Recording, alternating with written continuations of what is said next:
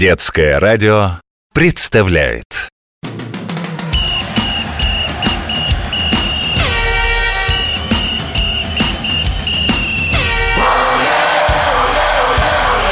Спортивная программа.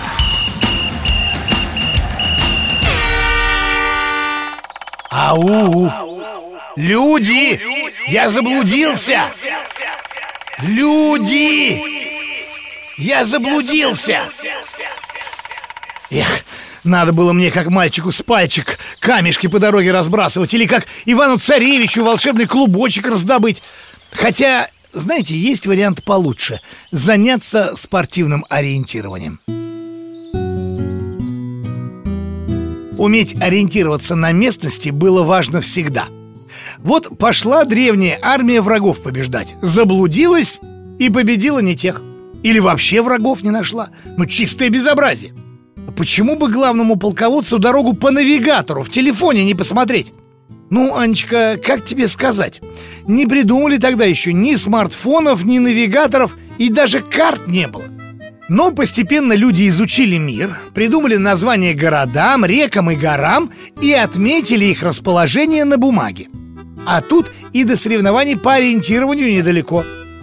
Как же выглядит спортивное ориентирование? Да весело! Спортсменам выдают карту и компас и отправляют из пункта А в пункт Б. Легкотня? Ну, Матвей, это в городе, где есть кого спросить А вот в лесу или в поле Тропинки, тропинки, дорожки лесные Куда вы, куда вы бежите, родные? В какие меня вы зовете края? Какая из этих тропинок моя? Первыми спортивным ориентированием начали заниматься военные. Ну, знаете, им по службе положено.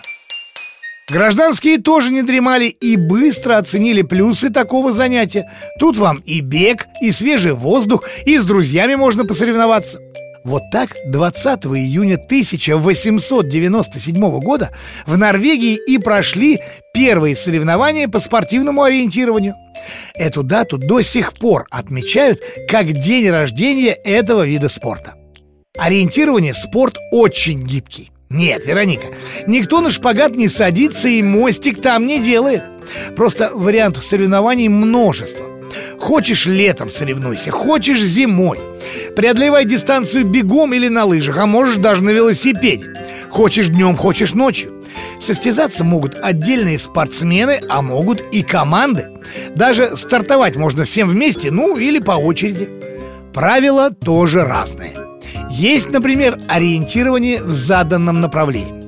На старте участнику дают карту с контрольными пунктами спортсмен бежит или едет от одного до другого пункта в том порядке, как они отмечены. К пункту подбежал, ему там раз и штампик на карту. Кто прошел дистанцию быстрее всех, тот и победил.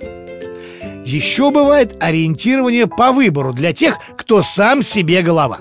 Здесь на карте также отмечены контрольные пункты, но как их проходить и проходить ли вообще, решает сам спортсмен можно сделать ставку на скорость и рвануть со всех ног до финиша. А можно так сильно и не спешить и собрать как можно больше контрольных точек. Так что не всегда победа достается самому быстрому. В точном ориентировании, а его еще называют трейл-ориентирование или ориентирование по тропам, выигрывает самый умный. Нет, Вась, задачки с подвохом решать не придется – спортсмены преодолевают дистанцию от пункта до пункта в заданной последовательности. Рядом с каждым таким пунктом есть несколько флагов. Смотришь на карту, ага, есть флаг, значит надо найти. Но хитрые организаторы путают спортсменов. Могут специально не отметить какой-нибудь ориентир, ну, скажем, горку. Приходится быть очень внимательным.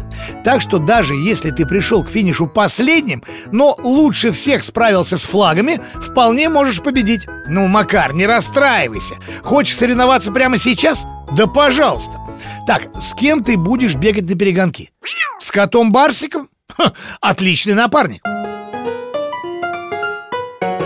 Значит так, на счет раз-два бежишь от кресла до дивана Его нужно коснуться Потом до кухни и там погладить холодильник Погладить, Макар, а не открывать Бутерброд можно будет съесть только после соревнований Так, погладил, возвращаешься к старту, то есть к креслу, и вот он финиш. Вот, а теперь уже и бутерброд можно. Наша страна большая, природа просто сказочная. Есть и леса, и горы, и поля. В общем, все, чтобы в ориентировании соревноваться. И мы соревнуемся, и получается очень неплохо. Навыигрывали больше тысячи медалей, целую гору спортивного злата-серебра. То ли еще будет. Да, Петь, возможно, и тебя ждет медаль. Поэтому пора начинать тренироваться. Где? Да в любом физкультурно-оздоровительном центре, что строит по всей стране компания «Газпром». Ну, я побежал.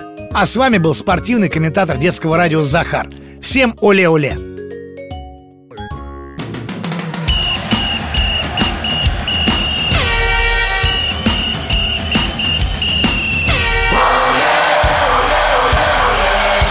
Спортивная программа.